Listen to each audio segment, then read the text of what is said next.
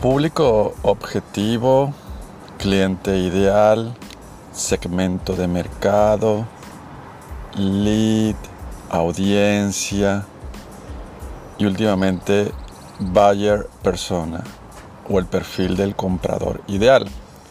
Son pues todos nombres de esa persona que queremos que llegue a nuestro campo de acción para que compre nuestro servicio o producto y se haga eh, un cliente. Hay diferencias entre lo que es un target, público objetivo y buyer persona. Son ejercicios de diferentes ópticas, quizás para entender a la misma persona. Uno desde el caso hipotético e idealizado del perfil, de cómo yo me imagino a esa persona eh, como un papel, como un personaje con características, con, con necesidades claras, con actividades, con quehaceres. Y cuando yo preparo mi discurso, mis contenidos, mi estrategia y pienso en cómo organizo la casa, en este caso mi web, mi sitio, mi blog, mi canal YouTube, mi podcast, mi timeline en, las diferentes redes sociales, Twitter, Instagram, Facebook y cualquier otra más, de cara a esa persona que yo quiero que me vea. No siempre es así, a veces de manera random y a nuestro juicio con o sin criterio, vamos publicando lo que vaya viniendo. Hay gente pues que es mucho más organizada, que tiene un concepto, pero ni aún así le está escribiendo a un público objetivo o a ese perfil de usuario ideal que en marketing le llaman el buyer persona. Ese prototipo, esa ficha que se crea de ese personaje, como cuando los actores que me escuchan eh, en algún momento comenzaron a estudiar actuación, eh, se recordarán del el método del actor. Un actor se prepara de Stanislavski, en el que construyes un personaje con, con personalidad, con características, con sentimientos, emociones, pensamientos, con, con sus rutinas. Pero eso es el Bayer Persona, es construir a ese cliente ideal realista, realista y potencial que existe.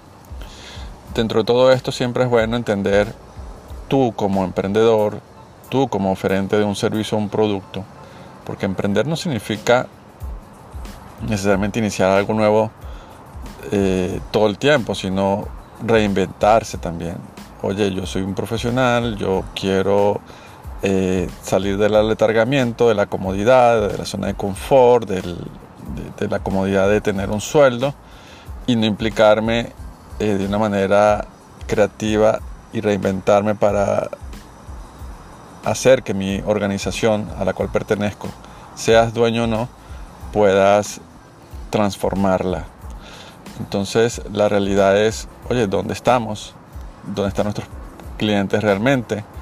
De nada vale que yo construya estrategias para que sea muy famoso en, en Barcelona o en Buenos Aires o en México Ciudad de México, o en Santiago, o en Bogotá, o en Miami, o en, Chicago, si mi empresa está en Australia o si mi empresa está en cualquier otro lado donde mi servicio es muy focalizado, es local y me conviene que sea local por costos y que yo soy altamente competitivo. Ahora bien, si mi delivery es online y mientras más lejos no importa, porque eh, trabajo con activos digitales y con proveedores a nivel global, no hay problema.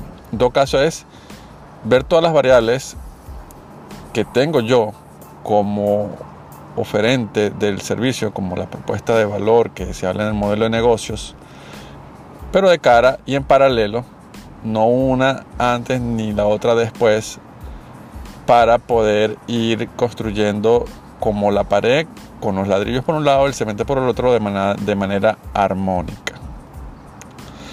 En todo caso, esto significa que yo pueda construir el perfil de mi buyer persona, de mi público ideal, objetivo, de mi target, de mi audiencia, entendiendo lo que yo soy.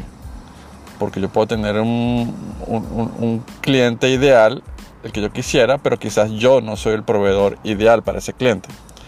Entonces también me ayuda a construir eh, lo que yo soy, a, evaluar si tengo que hacer algunos cambios.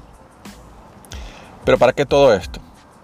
Hoy por hoy y desde mi ámbito es muy importante y necesario poder nosotros construir contenidos, hacer una estrategia, edificar lo que somos, nuestra presencia online, nuestra identidad digital. Y nos ayuda a entender lo que somos, hacemos y ofrecemos, pero también de cara a el cliente, la contraparte, al que me necesita, qué necesita, qué dolores tiene, como le llaman en el modelo de negocios, qué pains, y cómo se las voy yo a solucionar. En todo caso, hay mucha gente haciendo cosas muy interesantes al respecto, pero esto se puede aplicar y aterrizar para el emprendedor, para el profesional que quiere desarrollar su personal branding, marca personal, para poder darse a conocer y mínimamente ser o contratado para un empleo o para un servicio, para el freelancer, para el independiente, para todos.